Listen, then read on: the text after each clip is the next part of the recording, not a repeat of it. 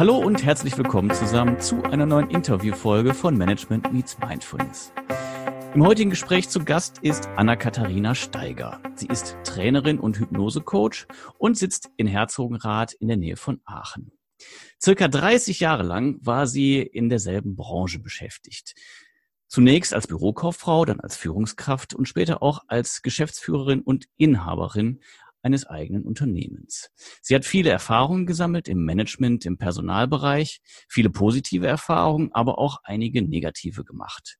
Das hat sie dann irgendwann dahin geführt, dass sie sich mit Persönlichkeitsentwicklung auseinandergesetzt hat und darüber ein bisschen, wie sie selbst sagte, renitent geworden ist und weitere Erfahrungen machen musste, über die sie am besten selbst berichtet. Ich sage Hallo und herzlich willkommen, Anna-Katharina Steiger. Herzlich willkommen, lieber Philipp. Ich freue mich, dass ich hier sein darf und danke für die Begrüßungsworte und das erste Vorstellen.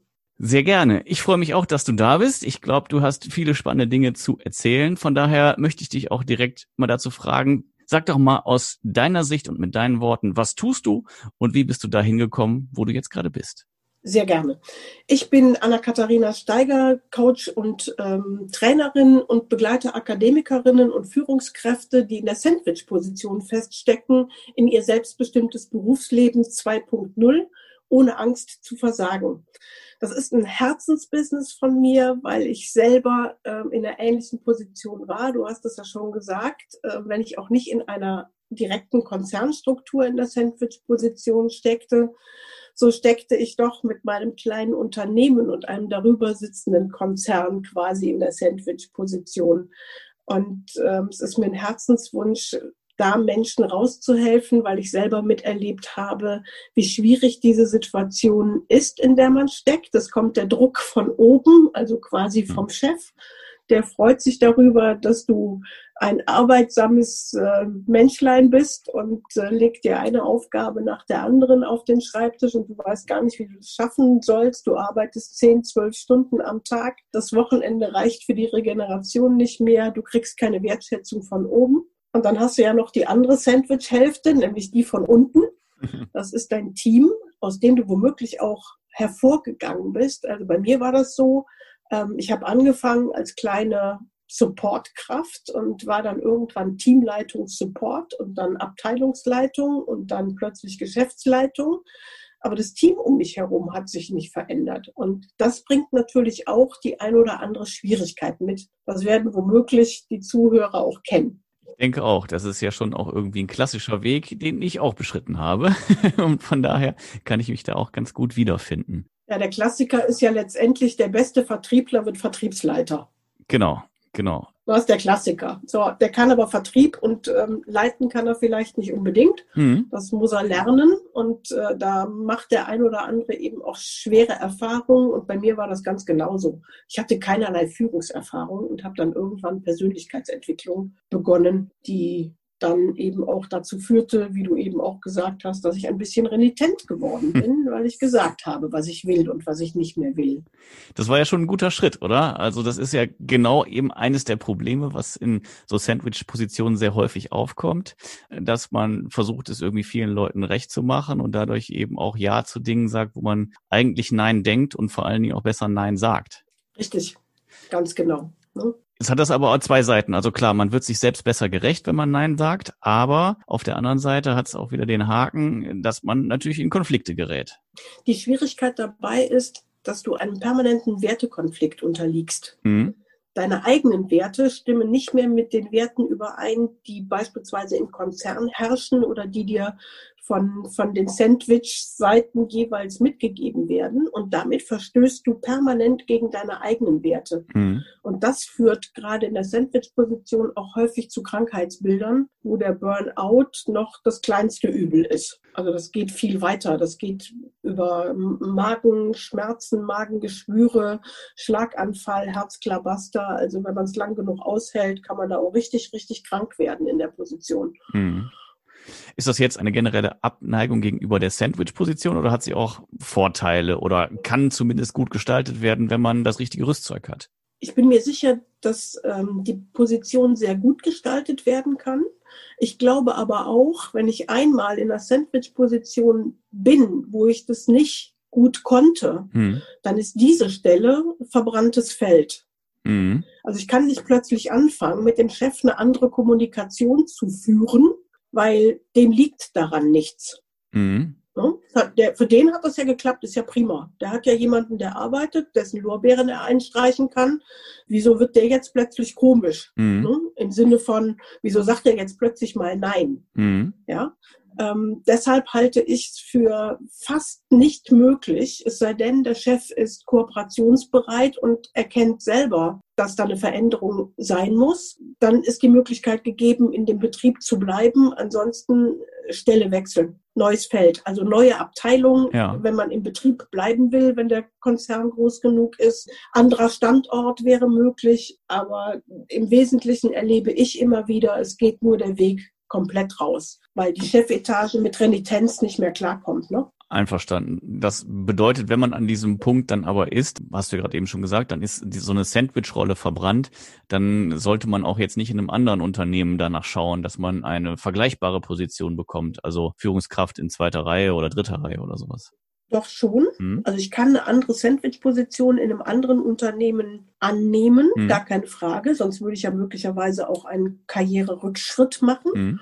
Dann muss ich aber mir im Vornherein klar werden, wie die Kommunikation da ablaufen soll. Ne? Wenn ich von vornherein klar kommuniziere und authentisch bleibe, mhm. dann habe ich natürlich eine gute Chance, auch ein, eine gute Sandwich-Position inne zu haben, weil die Kommunikation nach oben und nach unten gut funktionieren kann. Ja. Ja?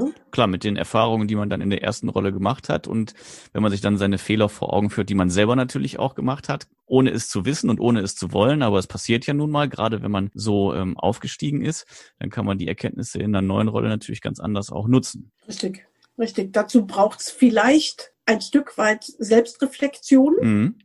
Und die kann ich gut erlernen, indem ich mich mit Persönlichkeitsentwicklung tatsächlich beschäftige. Das stimmt. Da bin ich vollkommen bei dir. Thema Selbstreflexion, jetzt ist es ja so, dass man immer mal wieder einen schlechten Tag haben kann.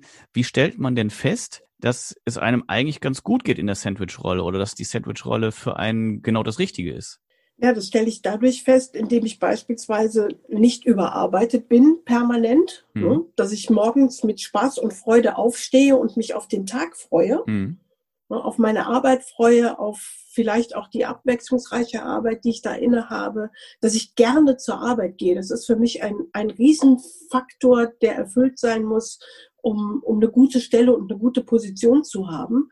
Wenn ich Wertschätzung genieße, Mhm. Und wenn nicht andere meine Arbeit als ihre Lorbeeren rausstellen, sondern eben auch entsprechend Lob und Anerkennung von beispielsweise vom Chef oder von den Kollegen kommt und wenn ich ein, ein vertrauensvolles Verhältnis zum Team unter mir aufbauen kann. Mhm. Ja, das sind natürlich einige wichtige Faktoren, die da zusammenspielen. Jetzt hast du schon gesagt, häufig ist der Fall halt anders, vor allen Dingen, wenn man lange in einem Unternehmen ist.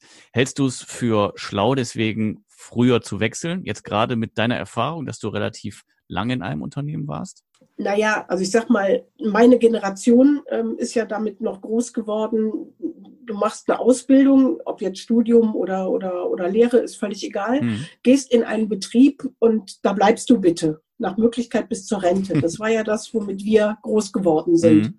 Ähm, das ist heute völlig anders. Also ähm, wer heute nach der Ausbildung in einem Unternehmen länger als zwei Jahre bleibt, äh, ist da falsch. Und der Wechsel, der im Augenblick stattfindet, ist so alle drei bis fünf Jahre.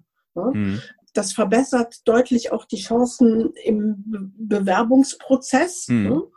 Weil man Menschen, die so an einer Position oder in einem Unternehmen 25 oder 30 Jahre hängen geblieben sind, auch häufig nachsagt, die sind total betriebsblind, die haben ihre fest eingefahrenen Strukturen, mit denen kann man ja nichts mehr, ne, nichts mehr Neues auf den Weg bringen. Mhm.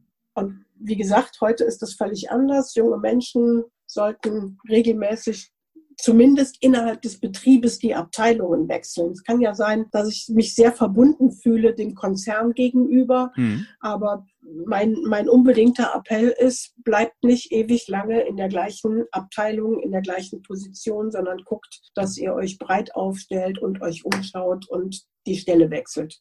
Okay. Ja, dann sind wir natürlich an einem Punkt, jetzt haben wir erkannt, wir wollen uns in irgendeiner Form verändern. Also geht's ja dann darum, A, das Richtige zu finden und B, die richtige Stelle auch zu bekommen. Was kannst du denn da sagen? Wie finde ich die richtige Stelle und wie bewerbe ich mich am besten? Wie bewerbe ich mich am besten? Ja. Am besten bin ich proaktiv im gesamten Bewerbungsprozess. Die meisten Stellen, und man spricht so von 50 bis 70 Prozent der Stellen, werden nicht über Stellenanzeigen vermittelt. Mhm. Das ist erstaunlich. Ja. Also ich finde, 70 Prozent werden über, ich kenne jemanden, der jemanden kennt, der hat eine Position mhm. frei. Ne? Also es geht eher über Mundpropaganda, das heißt Öhrchen gespitzt, hingehört, wenn sich irgendwas bietet und vor allen Dingen darüber sprechen, was ich suche. Ja. Natürlich mit aller Vorsicht, solange ich noch in irgendeinem Konzern stecke, weil da kriegt vielleicht jemand viel schneller die Nase dran, als wir denken. Und dann bin ich möglicherweise auch schneller aus dem Konzern raus, als ich geglaubt habe. Mhm. Also mit aller Vorsicht agieren, Stellenanzeigen gucken, in den verschiedenen Portalen gucken oder eben auch mal Konzerne gucken. Also wenn ich beispielsweise feststelle, ich würde gerne in dem und dem Konzern arbeiten wollen, ja, die haben in der Regel eine Karriereseite und da einfach mal dabei bleiben. Ja. Die Social Media Kanäle wie, wie LinkedIn oder, oder Xing sind auch sehr gut geeignet, nach Stellen Ausschau zu halten, wenn man sich da vernünftig aufstellt. Da ist es möglicherweise wichtig, sich auch einen Profi zu holen, der das mit einem macht. Mhm ich mache das Bewerbungsmanagement äh, beispielsweise von der Stellenanzeige bis zum Jahr, also bis die Stelle dann auch tatsächlich erreicht ist mhm. ähm, und gehe den kompletten Prozess meinen Mentees durch über Bewerbungsunterlagen erstellen und, und wie verhalte ich mich im Vorstellungsgespräch. Das sind ja wichtige Aspekte. Ja. Und dazwischen bin ich immer proaktiv und schaue, wie kann ich weiter am Ball bleiben, wie kann ich weiter mein Interesse dem Konzern gegenüber zeigen.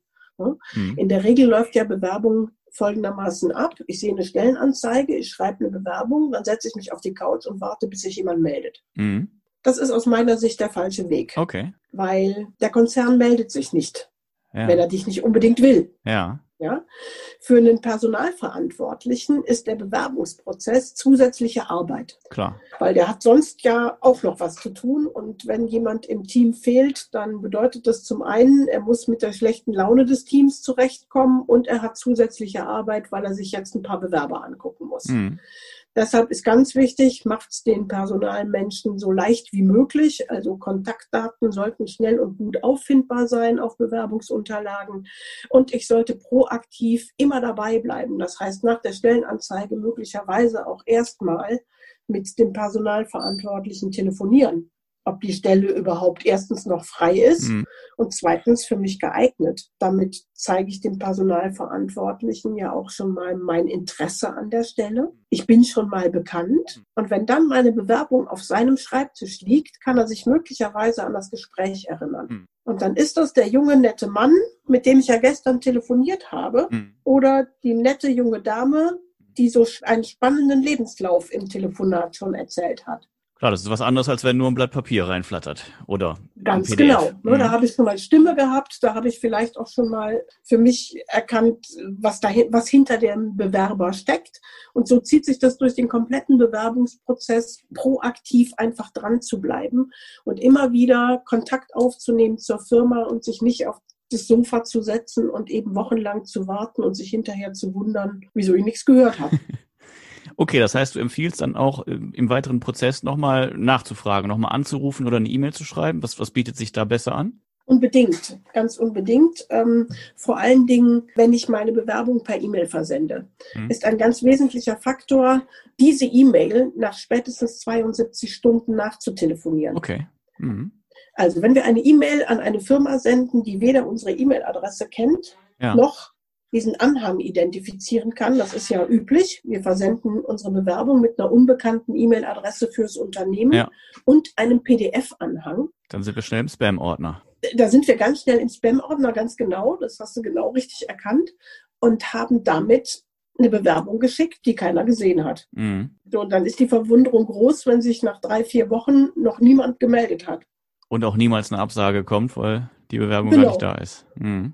Richtig. Ja, und da ist einfach wichtig, wenn ich keine automatisierte Antwort kriege, so nach dem Motto, Ihre Bewerbungsunterlagen sind eingegangen, wir melden uns bei Ihnen, hm. dann sollte ich binnen 72 Stunden nachtelefonieren. Okay.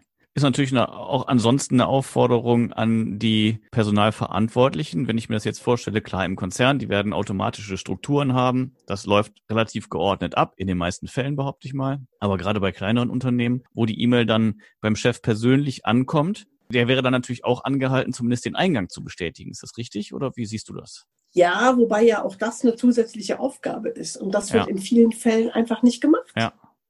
Da kann ich mich also nicht drauf verlassen und letztendlich klar, wenn derjenige, wie du es eben gesagt hast, äh, hat ohnehin Personalbedarf, also Not am Mann, zu viel zu tun, dann ist es natürlich auch schwer von so einer Person zu erwarten, dass sie E-Mails beantwortet, die eventuell natürlich auch gar nicht passen weil das kennt sicherlich auch jeder, der irgendwie schon mal Bewerbungen bekommen hat. Da gibt's welche, die passen so einigermaßen und welche, die passen super, aber es gibt auch welche, da fragt man sich, was hat denjenigen bewogen, diese Bewerbung abzuschicken, oder? Ja, das stimmt. Und ich glaube, gerade in so, in so kleineren Unternehmen, ich habe das ja selber auch gemacht, ich habe ja auch Personal eingestellt, du hast schon genug damit zu tun, die Lücke zu füllen mhm. von dem Mitarbeiter, der da jetzt fehlt, also den ich einstellen will. Mhm. Dadurch, dass ich ja auch aufgestiegen war, konnte ich ja alle Positionen besetzen. Das heißt, ich war häufiger im Geschäft statt am Geschäft. Ja. Also häufiger im Geschäft gearbeitet, um, um die Lücke zu schließen und das Team bei Stimmung und bei Laune zu halten.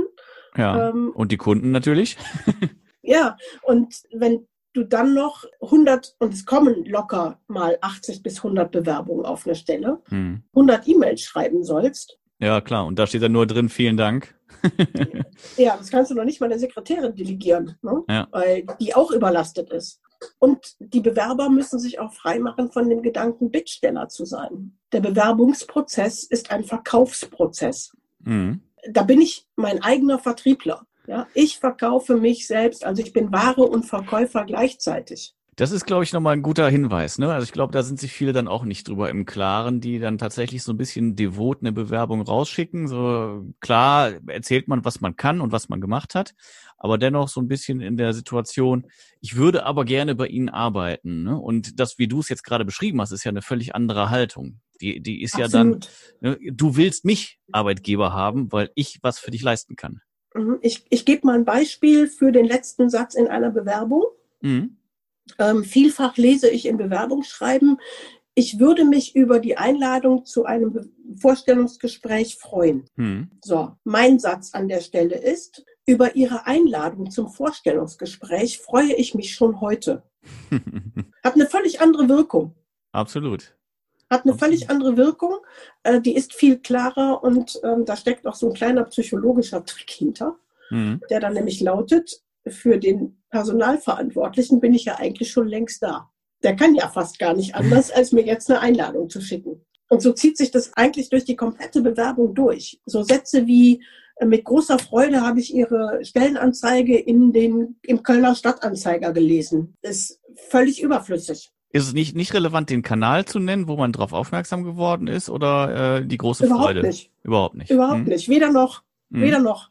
Dass die Anzeige im Kölner Stadtanzeiger stand, weiß der Personalverantwortliche, der hat sie da reingestellt. Mhm.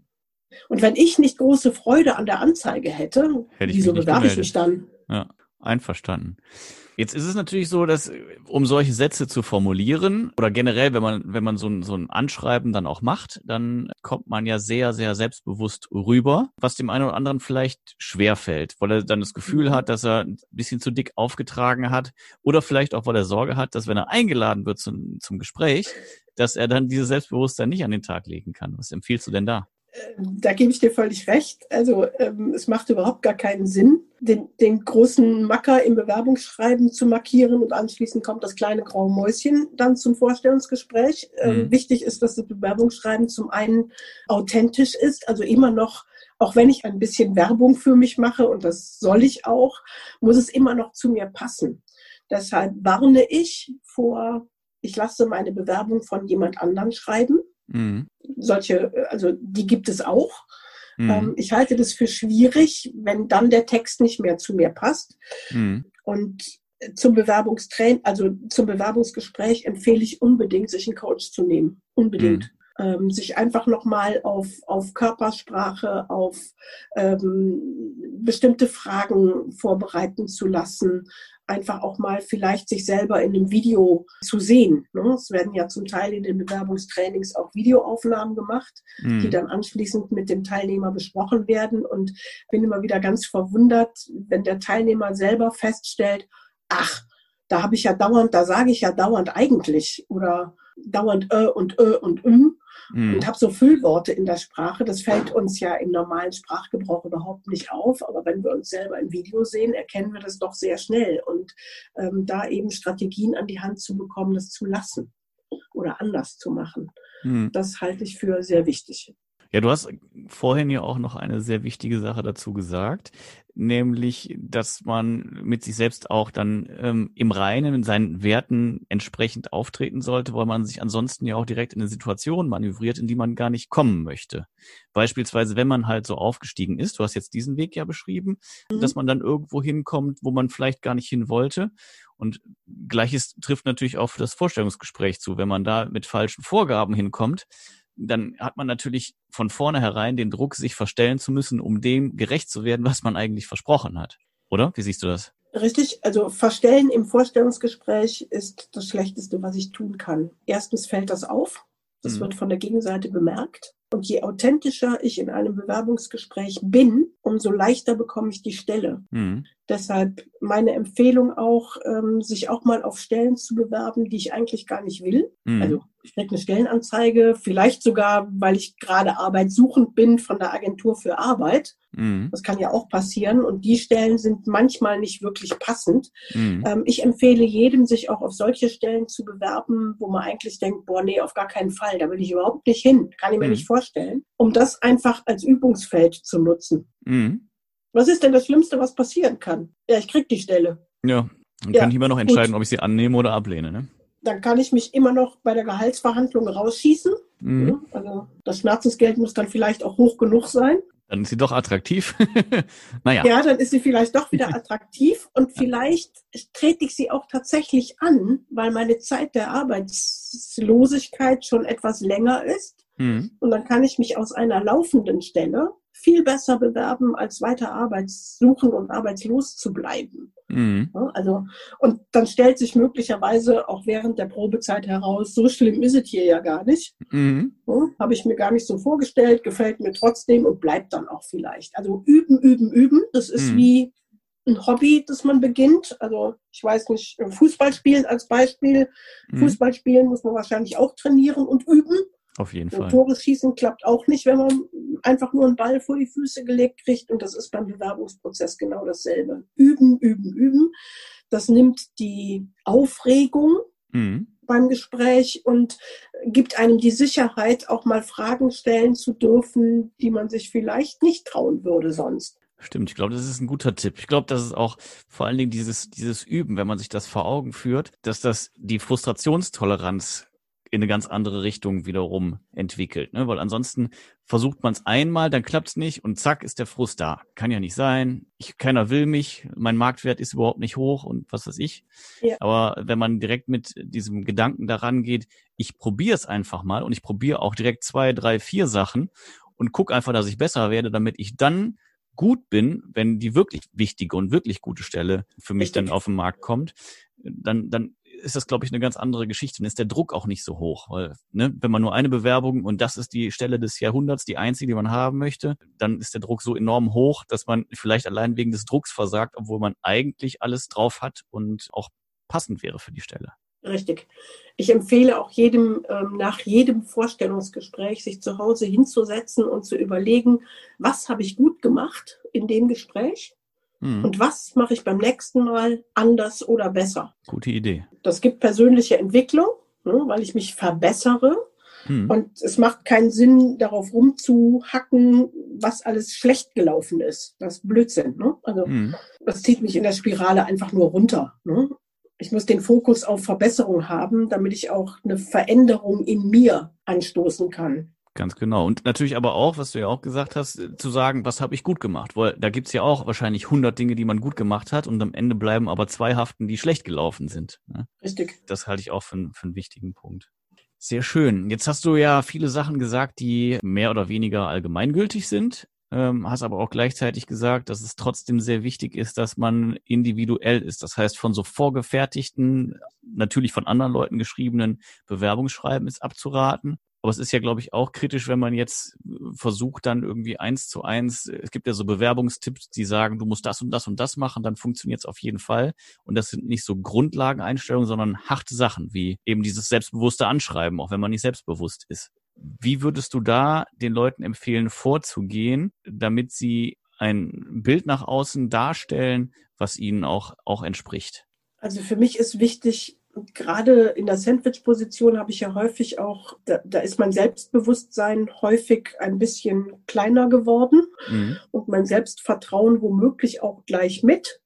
Und äh, ich sehe auch meinen Wert vielleicht gar nicht mehr so richtig, weil ich möglicherweise auch schon Bewerbung geschrieben habe und war erfolglos. Mhm. Da empfehle ich unbedingt dafür zu sorgen, Selbstvertrauen und ähm, Selbstwert aufzubauen. Das geht relativ einfach mit zwei leichten Übungen, die ich hier auch gerne rausgebe, wenn gewünscht. Mhm ähm, neben einem Dankbarkeitstagebuch, was ja schon in aller Munde ist, ähm, ist für mich immer ganz wichtig, eine Fähigkeitenliste zu schreiben. Ah, also ja. welche Fähigkeiten habe ich? Mhm. Weil wir sind uns unserer Fähigkeiten häufig ja gar nicht bewusst. Wir machen viele Dinge, weil sie uns Spaß machen und weil die uns Spaß machen, machen wir davon auch viel und weil wir viel davon machen, sind wir darin auch richtig gut. Mhm. Wir hören von einem Kollegen, boah, ey, deine PowerPoint-Präsentationen, die sind immer Sahneschnittchen mhm. und denken, ja, ist doch selbstverständlich, kann ich halt. Mhm. Erkennen aber nicht den Wert der Fähigkeit dahinter. Mhm. Und da ist einfach mal wichtig, sich handschriftlich, ganz wichtig, hinzusetzen und mal aufzuschreiben, was kann ich wirklich richtig gut. Mhm. Da kann man auch mal Freunde fragen, beste Freunde, Freundeskreis, Partner, was die so über einen denken, was man gut können könnte. Mhm. Ähm, und diese Liste einfach zu führen und immer dann in Situationen wieder hervorzuholen, wenn wenn es gerade mal nicht so gut geht. Wenn ich nämlich das auf schwarz, schwarz auf weiß geschriebene Blatt Papier mit all meinen Fähigkeiten runterlese, mhm. merke ich immer wieder, wie die Menschen innerlich wachsen und die sitzen plötzlich viel gerade am Tisch. Das ist nur eine äußere, eine äußere Wirkung, aber innerlich wächst eben einfach das Selbstbewusstsein. Die zweite Übung, die ich gerne äh, mit meinen Mentis mache, ist eine Erfolgsliste. Mhm. Also welche Sehr Erfolge habe ich in meinem Leben schon gefeiert? Oder äh, gefeiert habe ich sie ja nicht. War ja total normal, dass ich Abitur mache oder dass ich einen Führerschein habe. Also da empfehle ich jedem, seine Erfolge zu feiern und zwar richtig. Das heißt nicht, dass ich jeden, jedes Wochenende auf, auf Tour bin, aber es heißt einfach zu würdigen, dass ich was erreicht habe und da nicht einfach so drüber hinwegzugehen. Mhm. Und wenn ich so eine Liste geschrieben habe, und das können auch Kleinigkeiten sein, ich sage immer, nehmt das Seepferdchen, das ihr erfolgreich hingelegt habt, ähm, nehmt die Fete zum 40. Geburtstag eures Partners, die super gelungen ist, das Abitur, der Führerschein, äh, keine Ahnung, es gibt so viele Dinge, für die wir, die wir feiern könnten in unserem Leben. Und auch dieses Tool hilft vor einem Vorstellungsgespräch oder vor dem Schreiben eines Bewerbungsschreibens einfach innerlich zu wachsen und dann stellst du dein Licht nicht mehr so sehr unter den Scheffel wie vorher. Mhm. Sehr schön, sehr, sehr wertvolle Tipps, die du uns da gegeben hast. Ich glaube, das war schon eine ganze, ganze Menge, ähm, die wir heute von dir lernen durften zum Thema mhm. Sandwich-Position, vor allen Dingen aber auch zum Thema, wie bewerbe ich mich richtig, wie werde ich mir meiner Fähigkeiten und Stärken bewusst, was ist zu beachten bei einer Bewerbung, wie kann ich authentisch sein und vor allen Dingen, welche, welchen Wert hat Authentizität auch eben im Bewerbungsprozess. Und äh, da bin ich dir erstmal sehr dankbar dafür, dass du uns da so weitreichend dran hast teilhaben lassen ähm, und wie ja großzügig du auch da ähm, mit deinem Wissen umgegangen bist. Ich glaube, dass es natürlich trotzdem noch eine ganze Menge gibt, was du Leuten im Bewerbungsprozess oder natürlich auch im Finden der richtigen Stelle und im Zurechtkommen mit der Sandwich-Rolle mitgeben kannst und vermute auch, dass der eine oder andere Interesse haben könnte. Deswegen erzähl doch einfach nochmal, wo man dich denn überhaupt so antreffen kann und wie man dich erreichen kann. Also mich erreicht man auf den gängigen Social-Media-Kanälen. Wer Anna-Katharina Steiger bei Google eingibt, findet mich in jedem Fall. Mhm. Ich bin auf LinkedIn, Facebook, Xing zu finden. Meine Homepage heißt www.kopfarbeit.jetzt. Mhm. Also nicht de oder sonst irgendwas, sondern kopfarbeit.jetzt. Da bin ich gut zu finden, gerne auch über Messenger oder WhatsApp, keine Ahnung. Also gute Erreichbarkeit. Wer immer noch Fragen hat, darf sie gerne über jedweden Kanal an mich stellen. Das klingt hervorragend. Und wer eben festgestellt hat, dass er sich anderweitig umschauen möchte und eben diese Vorteile eines Coachings, insbesondere fürs Bewerbungsgespräch, in Anspruch nehmen möchte, dem können wir das nur ganz, ganz herzlich anraten.